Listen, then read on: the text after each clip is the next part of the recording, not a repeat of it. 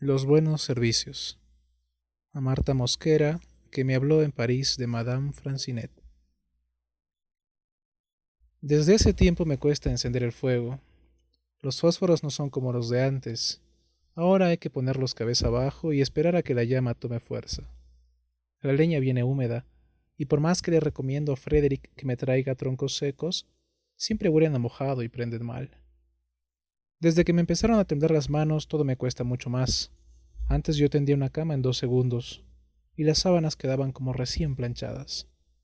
Ahora tengo que dar vueltas y más vueltas alrededor de la cama, y Madame Michomp se enoja y dice que si me paga por hora es para que no pierda tiempo alisando un pliegue aquí y otro allá. Todo porque me tiemblan las manos, y porque las sábanas de ahora no son como las de antes, tan firmes y gruesas. El doctor Lebrun ha dicho que no tengo nada. Solamente hay que cuidarse mucho, no tomar frío y acostarse temprano. Y ese vaso de vino cada tanto, ¿eh, Madame Francinet? Sería mejor que lo suprimiéramos. Y también el pernot a mediodía. El doctor Lebrun es un médico joven, con ideas muy buenas para los jóvenes. En mi tiempo nadie hubiera creído que el vino era malo. Y después que yo nunca bebo lo que se llama beber, como la Germain, la del tercero o ese bruto de Félix, el carpintero. No sé por qué, ahora me acuerdo del pobre Monsieur Bebé. La noche en que me hizo beber una copa de whisky. Monsieur Bebé, Monsieur Bebé. En la cocina del departamento de Madame Rosé, la noche de la fiesta. Yo salía mucho, entonces todavía andaba de casa en casa, trabajando por horas. En lo de Monsieur Reinfeldt, en lo de las hermanas que enseñaban piano y violín, en tantas casas, todas muy bien. Ahora apenas puedo ir tres veces por semana a lo de Madame Bichomp, y me parece que no durará mucho. Me tiemblan tanto las manos, y Madame Bichomp se enoja conmigo. Ahora ya no me recomendaría a Madame Rosé, y Madame Rosé no vendría a buscarme. Ahora Monsieur Bebé no se encontraría conmigo en la cocina. No, sobre todo Monsieur Bebé. Cuando Madame Rosé vino a casa ya era tarde, y no se quedó más que un momento. En realidad mi casa es una sola pieza, pero como adentro tengo la cocina y lo que sobró de los muebles cuando murió George y hubo que vender todo, me parece que tengo derecho a llamarla mi casa. De todos modos hay tres sillas, y Madame Rosé se quitó los guantes, se sentó y dijo que la pieza era pequeña, pero simpática. Yo no me sentía impresionada por Madame Rosé, aunque me hubiera gustado estar mejor vestida. Me tomó de sorpresa, y tenía puesta la falda verde que me habían regalado en lo de las hermanas. Madame Rosé no miraba nada. Quiero decir que miraba y desviaba la vista enseguida, como para despegarse de lo que había mirado. Tenía la nariz un poco fruncida. A lo mejor le molestaba el olor a cebollas. Me gustan mucho las cebollas. O el pis del pobre Minuch. Pero yo estaba contenta de que Madame Rosé hubiera venido, y se lo dije. Ah, sí, Madame Francinet. También yo me alegro de haberla encontrado, porque estoy tan ocupada. Fruncía la nariz como si las ocupaciones olieran mal. Quiero pedirle que... Es decir, Madame Michomp pensó que quizás usted dispondría de la noche del domingo. Pues naturalmente, dije yo. ¿Qué puedo hacer el domingo después de ir a misa? Entro un rato en lo de Gustave y... Sí, claro, dijo Madame Rosé. Si usted está libre el domingo, Quisiera que me ayudara en casa. Daremos una fiesta. ¿Una fiesta? Mis felicitaciones, Madame Rosé. Pero a Madame Rosé no pareció gustarle esto, y se levantó de golpe. Usted ayudaría en la cocina. Habrá tanto que hacer. Si puede ir a las siete, mi mayordomo le explicará lo necesario. Naturalmente, Madame Rosé. Esta es mi dirección, dijo Madame Rosé, y me dio una tarjeta color crema. ¿Estará bien con 500 francos? ¿500 francos? Digamos 600. A medianoche quedará libre y tendrá tiempo de alcanzar el último metro. Madame Michon me ha dicho que usted es de confianza. Oh, Madame Rocher.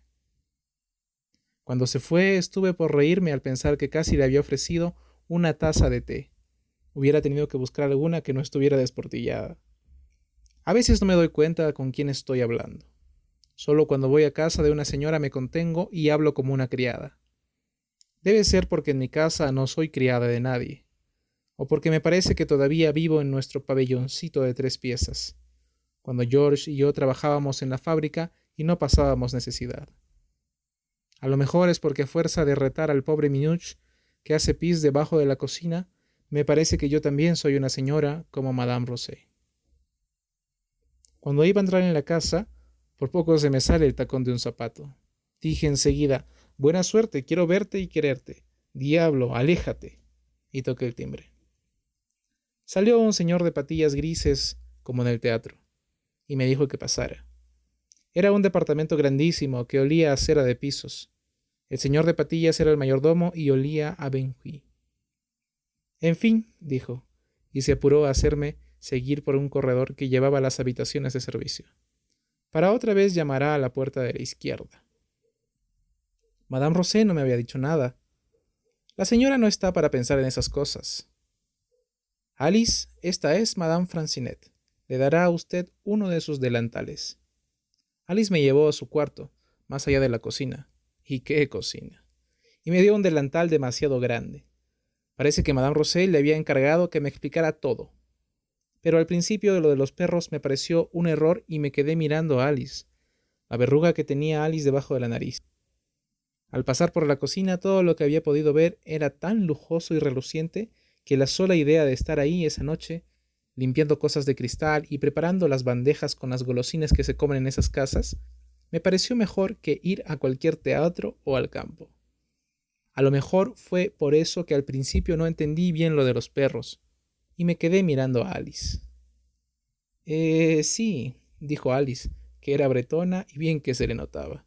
La señora ha dicho. ¿Pero cómo? ¿Y ese señor de las patillas no se puede ocupar él de los perros? El señor Ródolos es el mayordomo, dijo Alice con santo respeto. Bueno, si no es él, cualquiera. No entiendo por qué yo. Alice se puso insolente de golpe. ¿Y por qué no, madame? Francinet, para servirla. Madame Francinet, no es un trabajo difícil. Fido es el peor. La señorita Lucien lo ha malcriado mucho. Me explicaba, de nuevo amable como una gelatina. Azúcar a cada momento, y tenerlo en la falda. Monsieur Bebé también lo echa a perder en cuanto viene. Lo mima tanto, ¿sabe usted? Pero Médor es muy bueno, y Fifín no se moverá de un rincón. Entonces, dije yo, que no volvía de mi asombro, hay muchísimos perros. Eh, sí, muchísimos. ¿En un departamento? dije indignada y sin poder disimular. No sé lo que pensará usted, señora. Señorita. Perdone usted, pero en mis tiempos, señorita, los perros vivían en las perreras. Y bien puedo decir, pues mi difunto esposo y yo teníamos una casa al lado de la villa de Monsieur, pero Alice no me dejó explicarle. No es que dijera nada, pero se veía que estaba impaciente, y eso yo lo noto enseguida en la gente. Me callé y empezó a decirme que Madame Rosé adoraba a los perros y que el señor respetaba todos sus gustos, y también estaba su hija, que había heredado el mismo gusto. La señorita anda loca con Fido, y seguramente comprará una perra de la misma raza para que tengan cachorros. No hay nada más que seis. Medor, Fifín, Fido, La Petite, Show y Hannibal. El peor es Fido. La señorita Lucien lo ha malcriado mucho. ¿No lo oye? Seguramente está ladrando en el recibimiento. ¿Y dónde tendré que quedarme a cuidarlos? pregunté con aire despreocupado, no fuera que Alice creyera que me sentía ofendida. Monsieur Rodolos la llevará al cuarto de los perros. ¿Así que tienen un cuarto, los perros? Dije, siempre con mucha naturalidad. Alice no tenía la culpa, en el fondo pero debo decir la verdad, y es que le hubiera dado de bofetadas ahí mismo. Claro que tienen su cuarto, dijo Alice. La señora quiere que los perros duerman cada uno en su colchón y les ha hecho arreglar un cuarto para ellos solos. Ya llevaremos una silla para que usted pueda sentarse y vigilarlos. Me ajusté lo mejor posible al delantal y volvimos a la cocina.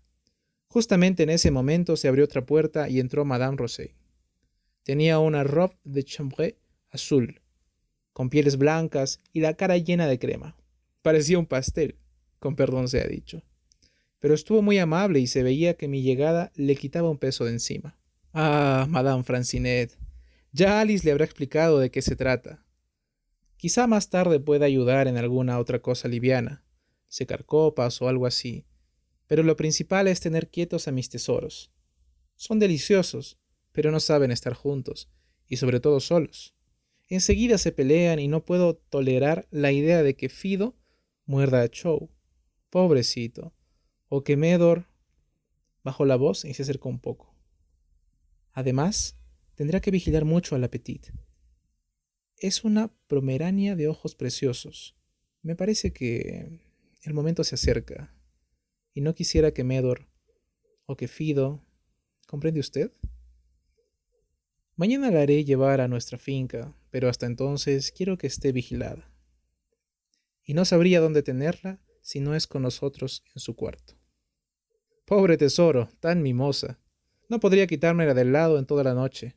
Ya verá usted que no le darán trabajo. Al contrario, se va a divertir viendo lo inteligentes que son. Yo iré una que otra vez a ver cómo anda todo. Me di cuenta de que no era una frase amable sino una advertencia, pero Madame Rosé seguía sonriendo debajo de la crema que olía a flores. Jugar. De cuando en cuando bebían, o comían la rica carne de las escudillas. Con perdón se ha dicho, casi me daba hambre ver esa carne tan rica en las escudillas. A veces, desde muy lejos, se oía reír a alguien, y no sé si era porque estaba enterada de que iban a hacer música, Alice lo había dicho en la cocina, pero me apareció oír un piano, aunque a lo mejor era en otro departamento. El tiempo se hacía muy largo, sobre todo por culpa de la única luz que colgaba del techo, tan amarilla. Cuatro de los perros se durmieron pronto, y Fido y Fifín, no sé si era Fifín, pero me pareció que debía ser ella, jugaron un rato a mordisquearse las orejas y terminaron bebiendo mucha agua y acostándose uno contra otro en un colchón. A veces me parecía oír pasos afuera, y corría a tomar en brazos a Fido, no fuera que entrara la señora Lucien. Pero no vino nadie y pasó mucho tiempo, hasta que empecé a dormitar en la silla y casi hubiera querido apagar la luz y dormirme de veras en uno de los colchones vacíos. No diré que no estuve contenta cuando Alice vino a buscarme. Alice tenía la cara muy colorada y se veía que aún le duraba la excitación de la fiesta y todo lo que habrían comentado en la cocina con las otras mucamas y Monsieur Rodolos. Madame Francinet, usted es una maravilla, dijo. Seguramente la señora va a estar encantada y la llamará cada vez que haya una fiesta. La última que vino no consiguió que se quedaran tranquilos y hasta la señorita Lucien tuvo que dejar de bailar y venir a atenderlos. Vea cómo duermen. ¿Ya se fueron los invitados? pregunté, un poco avergonzada de sus elogios. Los invitados sí, pero hay otros que son como de la casa y siempre se quedan un rato. Todos han bebido mucho, puedo asegurárselo.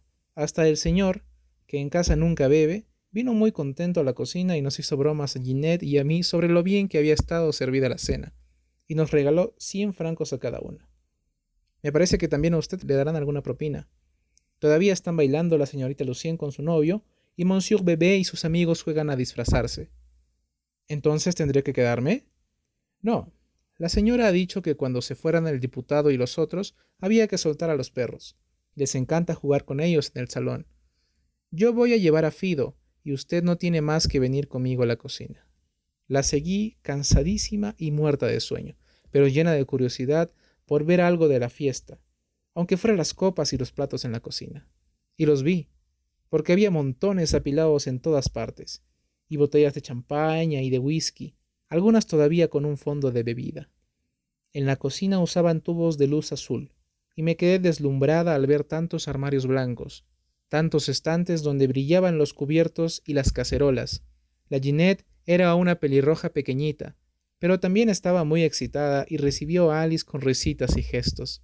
Parecía bastante desvergonzada, como tantas en estos tiempos. ¿Siguen igual? preguntó Alice mirando hacia la puerta. Sí, dijo la Ginette retorciéndose. ¿La señora es la que estuvo cuidando a los perros? Yo tenía sed y sueño, pero no me ofrecían nada, ni siquiera donde sentarme. Estaba demasiado entusiasmadas por la fiesta, por todo lo que habían visto mientras servían la mesa o recibían los abrigos en la entrada. Sonó un timbre y Alice, que seguía con el pequinés en brazos, salió corriendo. Vino Monsieur Ródolos y pasó sin mirarme, volviendo enseguida con los cinco perros que saltaban y le hacían fiestas. Vi que tenía la mano llena de terrones de azúcar y que los iba repartiendo para que los perros los siguieran al salón.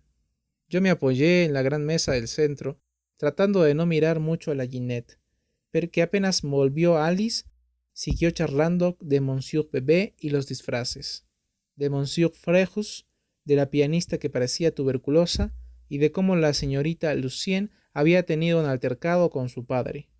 Alice tomó una de las botellas a medio vaciar y se la llevó a la boca con una grosería que me dejó tan desconcertada que no sabía dónde mirar. Pero lo peor fue que luego se la pasó a la pelirroja, que terminó de vaciarla. Las dos se reían como si también hubieran bebido mucho durante la fiesta. Tal vez por eso no pensaban que yo tenía hambre, y sobre todo sed.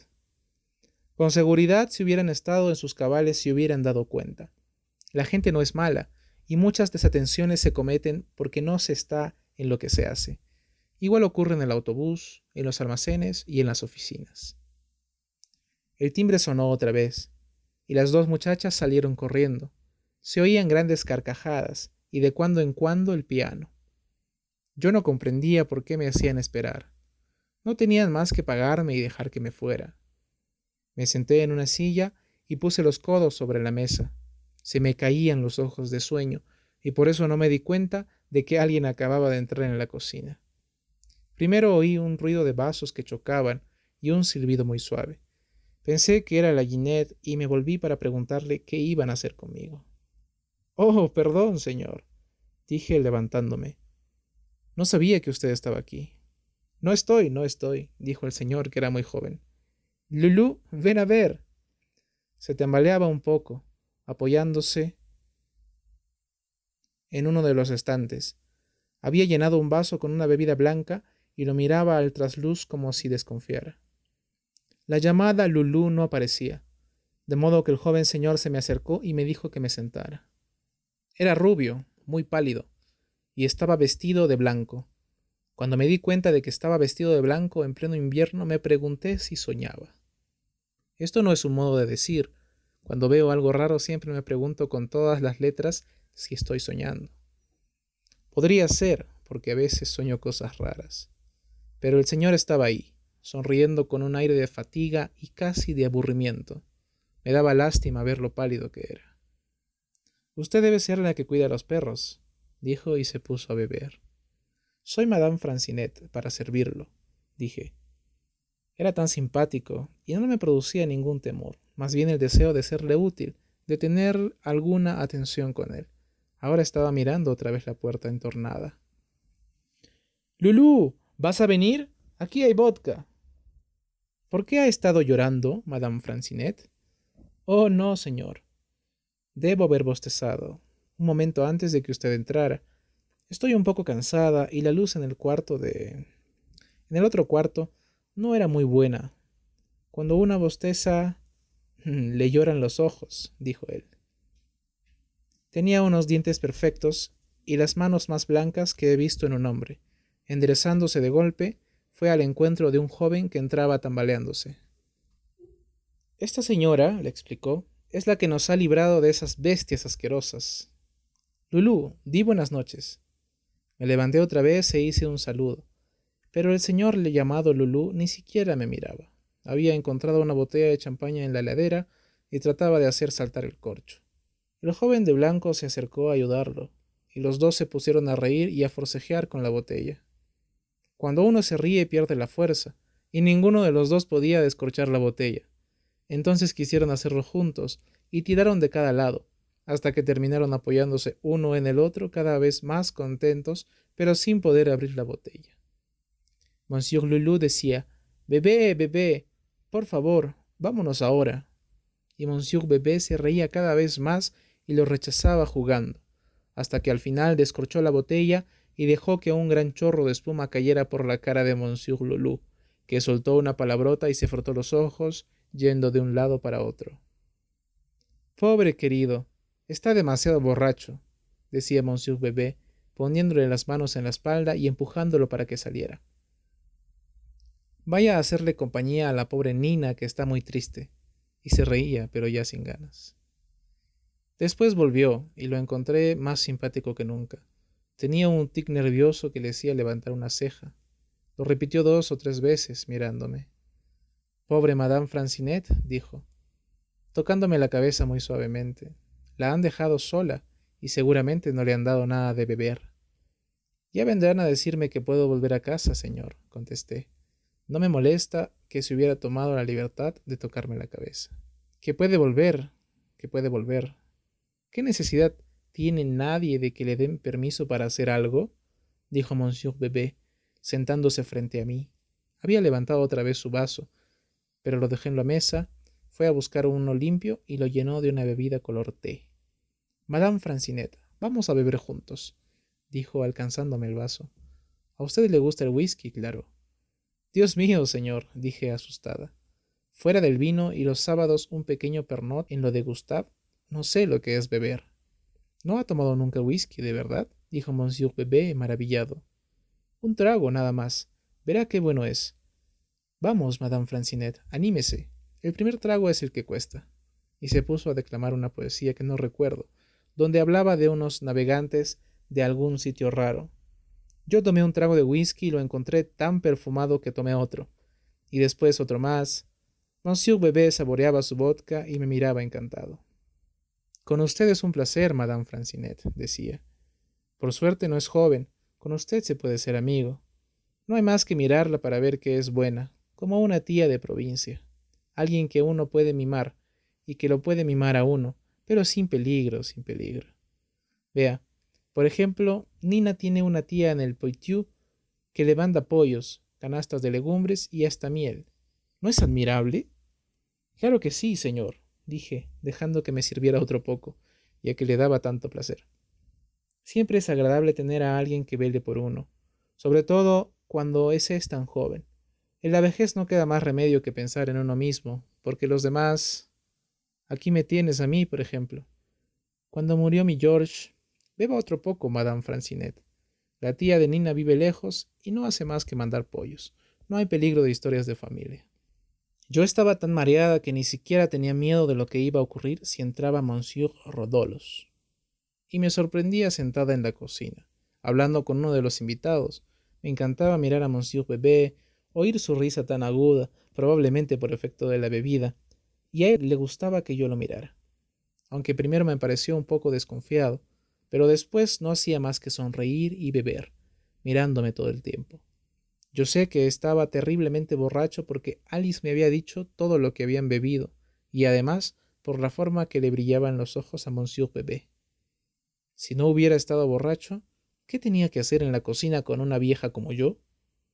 Pero los otros también estaban borrachos, y sin embargo Monsieur Bebé era el único que me estaba acompañando, el único que me había dado una bebida y me había acariciado la cabeza, aunque no estaba bien lo que hubiera hecho. Por eso me sentía tan contenta como Monsieur Bebé. Y lo miraba más y más, y a él le gustaba que lo mirasen, porque una o dos veces se puso un poco de perfil, y tenía una nariz hermosísima, como una estatua. Todo él era como una estatua, sobre todo con su traje blanco, hasta lo que bebía era blanco, y estaba tan pálido que me daba un poco de miedo por él. Se veía que se pasaba la vida encerrado, como a tantos jóvenes de ahora. Me hubiera gustado decírselo, pero yo no era nadie para darle consejos a un señor como él. Y además no me quedó tiempo porque se oyó un golpe en la puerta y Monsieur Loulou entró arrastrando al danés, atado con una cortina que había retorcido para formar una especie de soga. Estaba mucho más bebido que Monsieur Bebé, y casi se cae cuando el danés dio una vuelta y le enredó las piernas con la cortina. Se oían voces en el pasillo, y apareció un señor de cabellos grises que debía ser Monsieur Rosé. Y enseguida Madame Rosé, muy roja y excitada, y un joven delgado y de pelo tan negro como no he visto nunca.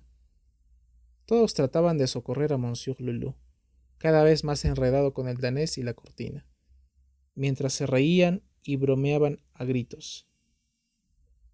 Nadie se fijó en mí, hasta que Madame Rosé me vio y se puso seria. No pude oír lo que decía al señor de cabellos grises, que miró mi vaso. Estaba vacío, pero con la botella al lado. Y Monsieur Rosé miró a Monsieur Bebé y le hizo un gesto de indignación. mientras Monsieur Bebé le guiñaba un ojo, y echándose atrás en su silla se reía a carcajadas.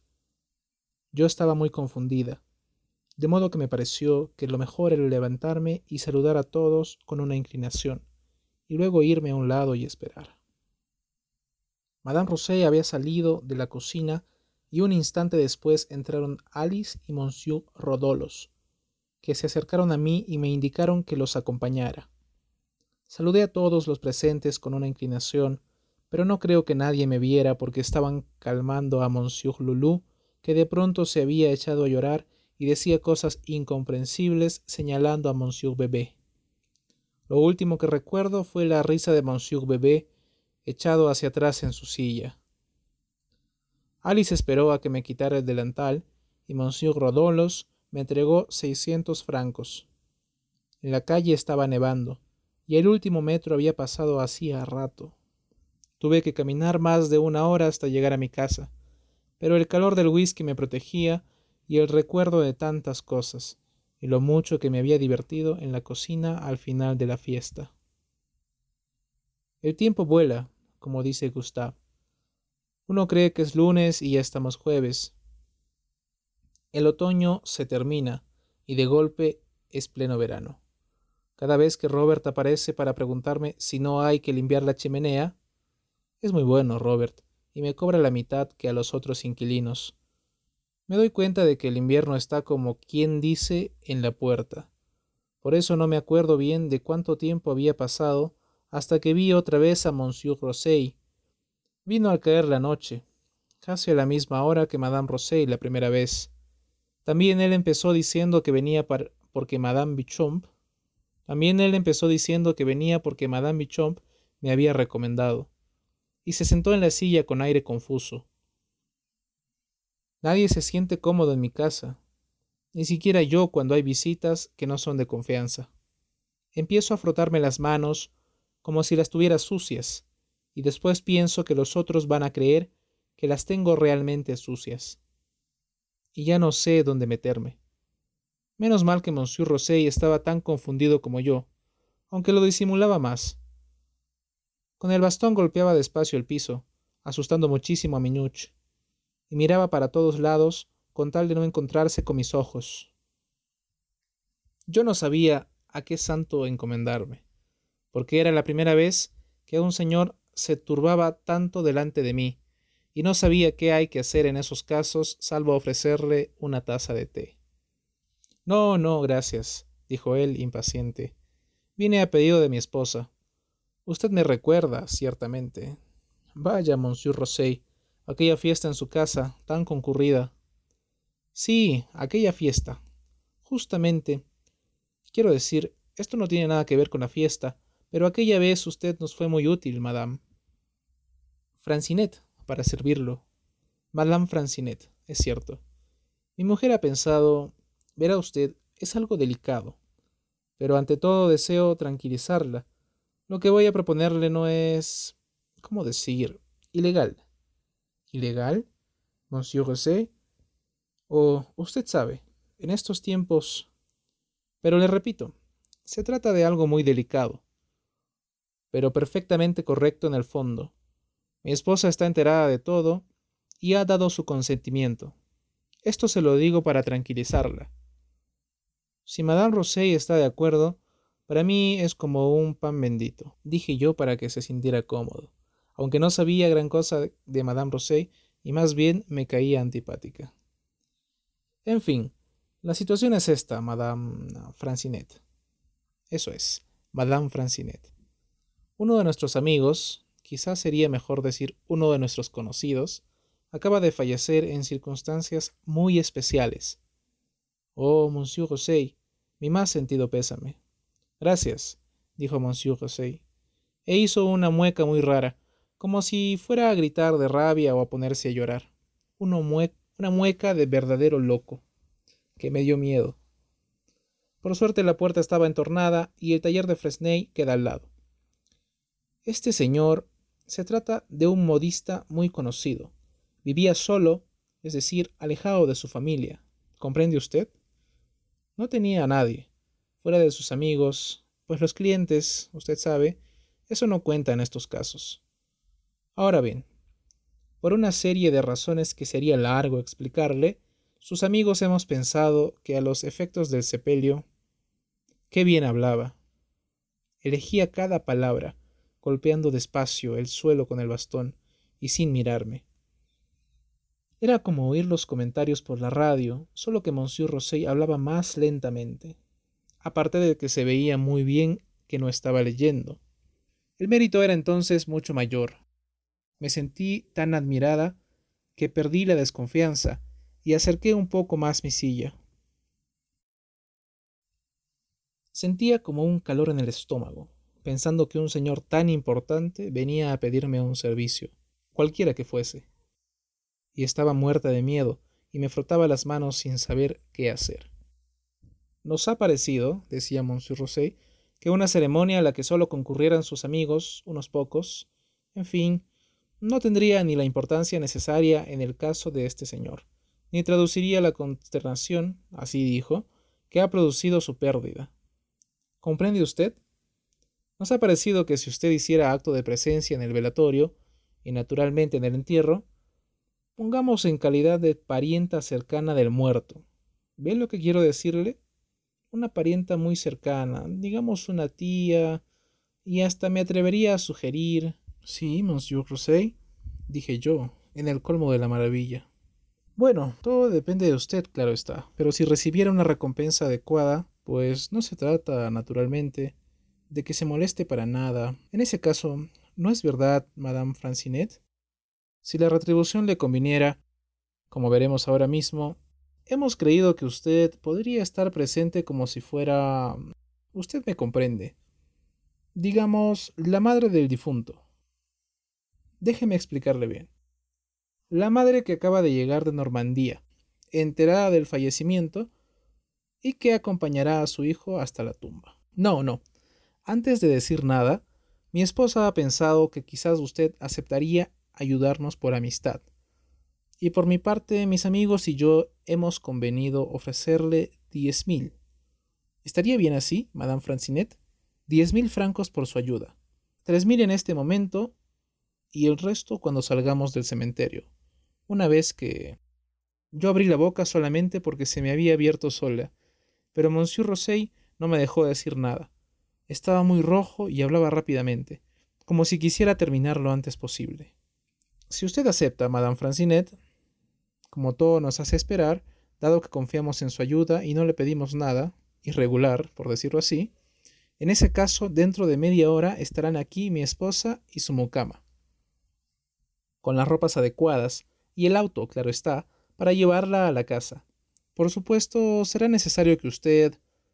¿Cómo decirlo? Que usted se haga la idea de que es la madre del difunto. Mi esposa le dará los informes necesarios y usted, naturalmente, deberá dar la impresión, una vez en la casa, usted comprende. El dolor, la desesperación. Se trata sobre todo de los clientes, agregó. Delante de nosotros bastará con que guarde silencio. No sé cómo le había aparecido en la mano un fajo de billetes muy nuevos, y que me caí y que me caiga muerta ahora mismo si sé cómo de repente los sentí dentro de mi mano, y Monsieur Rosey se levantaba y se iba murmurando y olvidándose de cerrar la puerta como todos los que salen de mi casa. Dios me perdonará esto y tantas otras cosas, lo sé, no estaba bien, pero Monsieur Rosey me había asegurado que no era ilegal, y que en esa forma prestaría una ayuda muy valiosa. Creo que habían sido sus mismas palabras. Creo que habían sido sus mismas palabras. No estaba bien que me hiciera pasar por la madre del señor que había muerto, y que era modista, porque no son cosas que deben hacerse, ni engañar a nadie.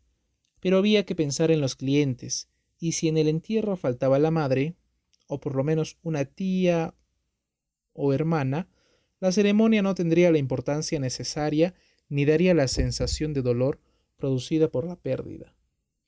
Con esas mismas palabras acababa de decirlo Monsieur Rosey, y él sabía más que yo. No estaba bien que yo hiciera caso, pero tres mil francos por mes, deslomándose en casa de Madame Bichomp y en otras partes, y ahora iba a tener diez mil nada más que por llorar un poco. Para lamentar la muerte de ese señor que iba a ser mi hijo hasta que lo enterraran. La casa quedaba cerca de Saint Claude, y me llevaron en un auto como nunca había visto salvo por fuera. Madame Rosé y la muchacha me habían vestido, y yo sabía que el difunto se llamaba Monsieur Linard, de nombre Octave, y que era el único hijo de su anciana madre que vivía en Normandía y acababa de llegar en el tren de las cinco. La anciana madre era yo, pero estaba tan excitada y confundida que oí muy poco de todo lo que me decía y recomendaba Madame Rosé.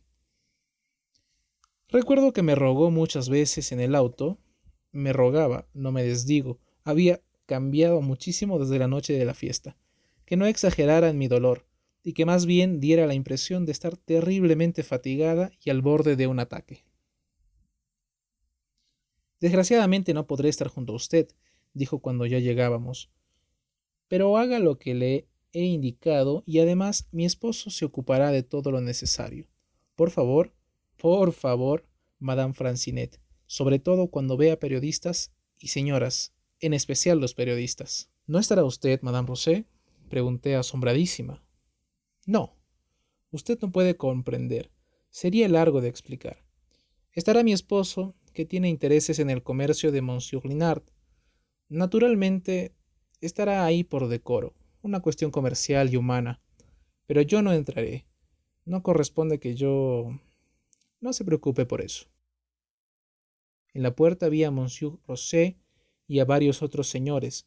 Se acercaron y Madame Rosé me hizo una última recomendación y se echó atrás en el asiento para que no la vieran.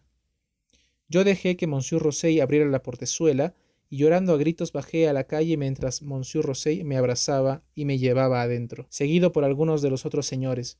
No podía ver mucho de la casa, pues tenía una pañoleta que me tapaba casi los ojos, y además lloraba tanto que no alcanzaba a ver nada. Pero por el olor se notaba el lujo y también por las alfombras tan mullidas. Monsieur Rosey murmuraba frases de consuelo y tenía una voz como si también él estuviera llorando. En un grandísimo salón, con arañas de caireles, había algunos señores que me miraban con mucha compasión y simpatía. Y estoy segura de que hubieran venido a consolarme si Monsieur Rosey no me hubiera hecho seguir adelante, sosteniéndome por los hombros.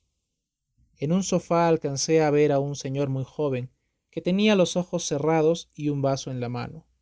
Ni siquiera se movió al oírme entrar, y eso que yo lloraba muy fuerte en ese momento. Abrieron una puerta y dos señores salieron de adentro con el pañuelo en la mano. Monsieur Rosey me empujó un poco y yo pasé a una habitación y tambaleándome me dejé llevar hasta donde estaba el muerto. Y vi al muerto que era mi hijo.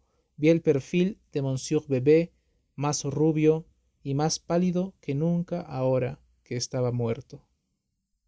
Me parece que me tomé del borde de la cama, porque Monsieur Rosé se sobresaltó, y otros señores me rodearon y me sostuvieron, mientras yo miraba la cara tan hermosa de Monsieur Bebé muerto, sus largas pestañas negras y su nariz como de cera, y no podía creer que fuera Monsieur Linard, el señor que era modista y acababa de morir. No podía convencerme de que ese muerto ahí delante fuera Monsieur Bebé.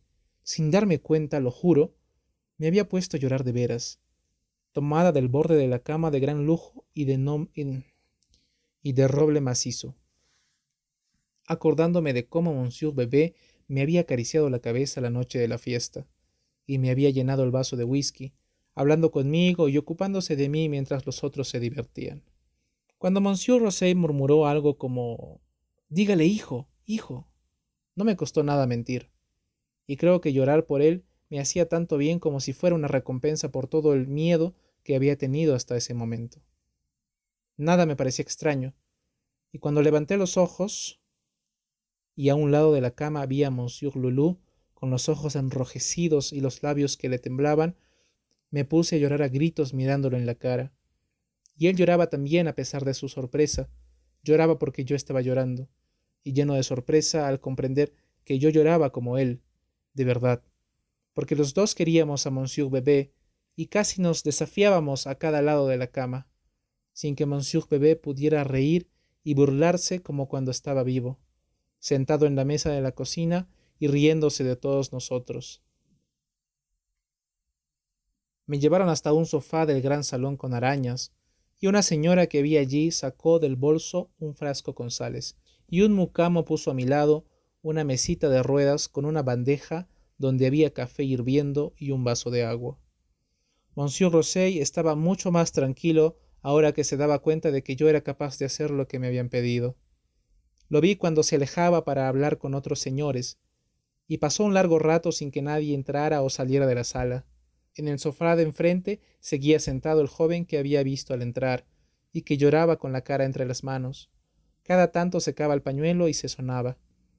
Monsieur Lulu apareció en la puerta y lo miró un momento antes de venir a sentarse a su lado.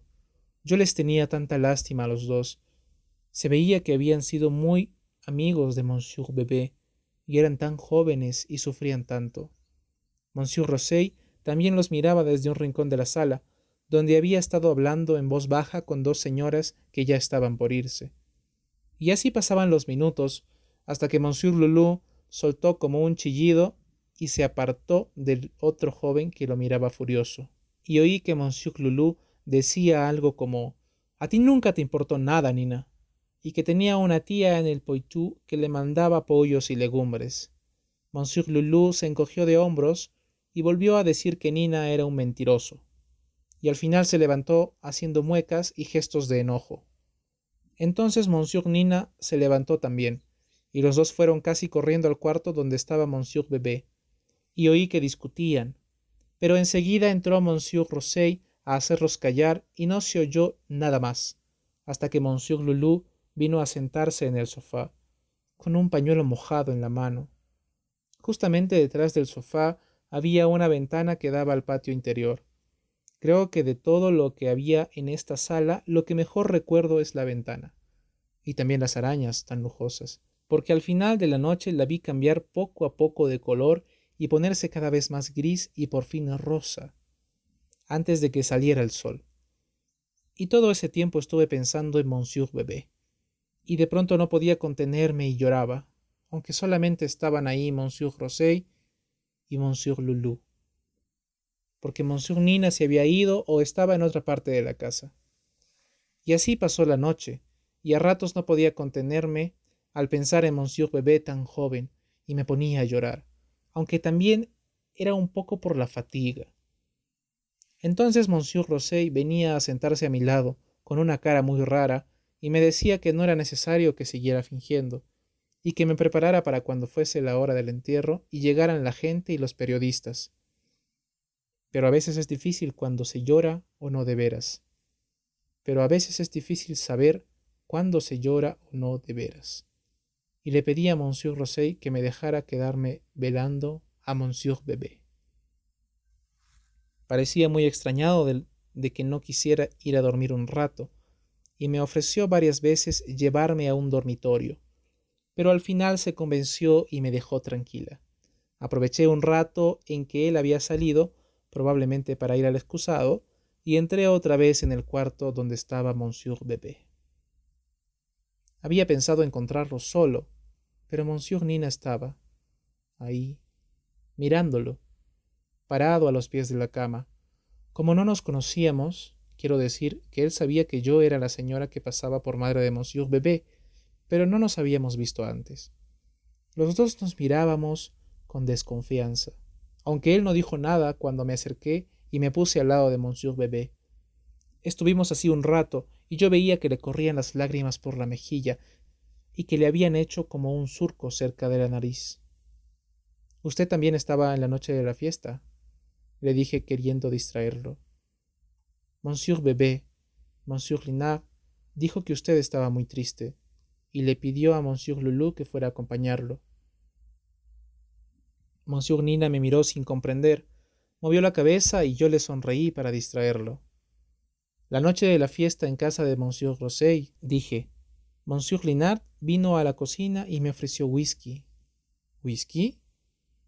Sí, fue el único que me ofreció de beber esa noche. Y Monsieur Lulu abrió una botella de champaña y entonces Monsieur Linard le echó un chorro de espuma en la cara y... Oh, cállese, cállese, murmuró Monsieur Nina. No nombre a ese. Bebé estaba loco, realmente loco. ¿Y era por eso que usted estaba triste? le pregunté. Por decir algo, pero ya no me oía. Miraba a Monsieur Bebé como preguntándole alguna cosa, y movía la boca repitiendo siempre lo mismo, hasta que no pude seguir mirándolo. Monsieur Nina no era tan buen mozo como Monsieur Bebé o Monsieur Loulou, y me pareció muy pequeño, aunque la gente de negro siempre parece más pequeña, como dice Gustave. Yo hubiera querido consolar a Monsieur Nina, tan afligido, pero Monsieur Rosey entró en ese momento y me hizo señas de que volviera a la sala. Ya está amaneciendo, Madame Francinet, me dijo. Tenía la cara color verde, el pobre. Usted debería descansar un rato. No va a poder resistir la fatiga y pronto empezará a llegar la gente. El entierro es a las nueve y media. Realmente yo me caía de cansancio y era mejor que durmiera una hora. Es increíble cómo una hora de sueño me quita la fatiga. Por eso dejé que Monsieur Rosey me llevara del brazo y cuando atravesamos la sala con las arañas, la ventana que estaba la ventana ya estaba de color rosa vivo, y sentí frío a pesar de la chimenea encendida. En ese momento Monsieur Rosey me soltó de golpe, y se quedó mirando la puerta que daba a la salida de la casa. Había entrado un hombre con una bufanda anudada al cuello, y me asusté por un momento pensando que a lo mejor nos habían descubierto, aunque no era nada ilegal, y que el hombre de la bufanda era un hermano o algo así de Monsieur Bebé. Pero no podía ser, con ese aire tan rústico que tenía, como si Pierre o Gustave hubieran podido ser hermanos de alguien tan refinado como Monsieur Bebé. Detrás del hombre de la bufanda vi de repente a Monsieur Lulu, con un aire como si tuviera miedo, pero me pareció que a la vez estaba como contento por algo que iba a suceder. Entonces Monsieur Rosey me hizo seña de que me quedara donde estaba, y dio dos o tres pasos hacia el hombre de la bufanda, me parece que sin muchas ganas. ¿Usted viene? empezó a decir, con la misma voz que usaba para hablar conmigo, y que no era nada amable en el fondo. ¿Dónde está bebé? preguntó el hombre, con una voz como de haber estado bebiendo o gritando. Monsieur Rosé hizo un gesto vago, queriendo negarle la entrada, pero el hombre se adelantó y lo apartó a un lado con solo mirarlo. Yo estaba muy extrañada de una actitud tan grosera en un momento tan triste, pero Monsieur Loulou, que se había quedado en la puerta, yo creo que era él quien había dejado entrar a ese hombre, se puso a reír a carcajadas. Y entonces Monsieur Rosé se le acercó y le dio de bofetones como a un chico, realmente como a un chico. No oí bien lo que se decían, pero Monsieur Loulou parecía contento a pesar de los bofetones, y decía algo así como Ahora verá, ahora verá esa puta. Aunque esté mal que repita sus palabras, y las dijo varias veces, hasta que de golpe se echó a llorar y se tapó la cara mientras Monsieur Rosey lo empujaba y lo tironeaba hasta el sofá, donde se quedó gritando y llorando, y todos se habían olvidado de mí, como pasa siempre. Monsieur Rosey parecía muy nervioso, y no se decidía a entrar en el cuarto mortuorio, pero al cabo de un momento se oyó la voz de Monsieur Nina que protestaba por alguna cosa, y Monsieur Rosey se decidió y corrió a la puerta justamente cuando Monsieur Nina salía protestando y yo hubiera jurado que el hombre de la bufanda le había dado de empeñones para echarlo. Monsieur Rosé retrocedió. Monsieur Rosé retrocedió, mirando a Monsieur Nina, y los dos se pusieron a hablar en voz muy baja, pero que lo mismo resultaba chillona. Y Monsieur Nina lloraba de despecho y hacía gestos, tanto que me daba mucha lástima. Al final se calmó un poco y Monsieur Rosé los llevó hasta el sofá donde estaba Monsieur Loulou que se reía de nuevo. Era así, tan pronto reían como lloraban. Pero Monsieur Nina hizo una mueca de desprecio y fue a sentarse en otro sofá cerca de la chimenea. Yo me quedé en un rincón de la sala, esperando que llegaran las señoras y los periodistas como me había mandado Madame Rosé. Y al final el sol y al final el sol dio en los vidrios de la ventana y un mucamo de librea hizo entrar a dos señores muy elegantes y a una señora que miró primero a Monsieur Nina, pensando tal vez que era de la familia, y después me miró a mí. Y yo tenía la cara tapada con las manos, pero la veía muy bien por entre los dedos. Los señores, y otros que entraron luego, pasaban a ver a Monsieur Bebé, y luego se reunían en la sala, y algunos venían hasta donde yo estaba, acompañados por Monsieur Rosé, y me daban el pésame y me estrechaban la mano con mucho sentimiento. Las señoras eran muy amables, sobre todo una de ellas, muy joven y hermosa, que se sentó un momento a mi lado y me dijo que Monsieur Linard había sido un gran artista y que su muerte era una desgracia irreparable.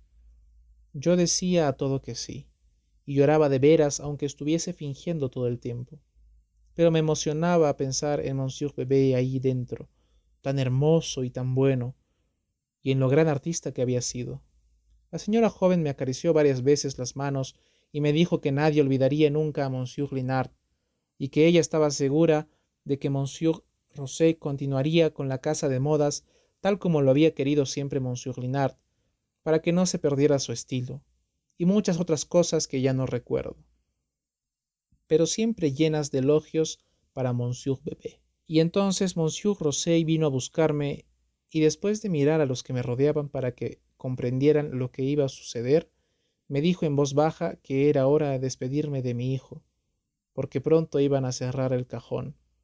Yo sentí un miedo horrible, pensando que en ese momento tendría que hacer la escena más difícil, pero él, me sostuvo y me ayudó a incorporarme, y entramos en el cuarto donde solamente estaba el hombre de la bufanda a los pies de la cama, mirando a Monsieur Bebé y Monsieur Rosé le hizo una seña suplicante como para que comprendiera que debía dejarme a solas con mi hijo.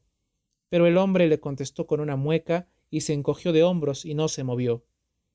Monsieur Rosé no sabía qué hacer, y volvió a mirar al hombre como implorándole que saliera, porque otros señores que debían ser los periodistas acababan de entrar detrás de nosotros, y realmente el hombre desentonaba allí con esa bufanda y esa manera de mirar a Monsieur Rosé como si estuviera por insultarlo. Yo no pude esperar más. Tenía miedo de todos.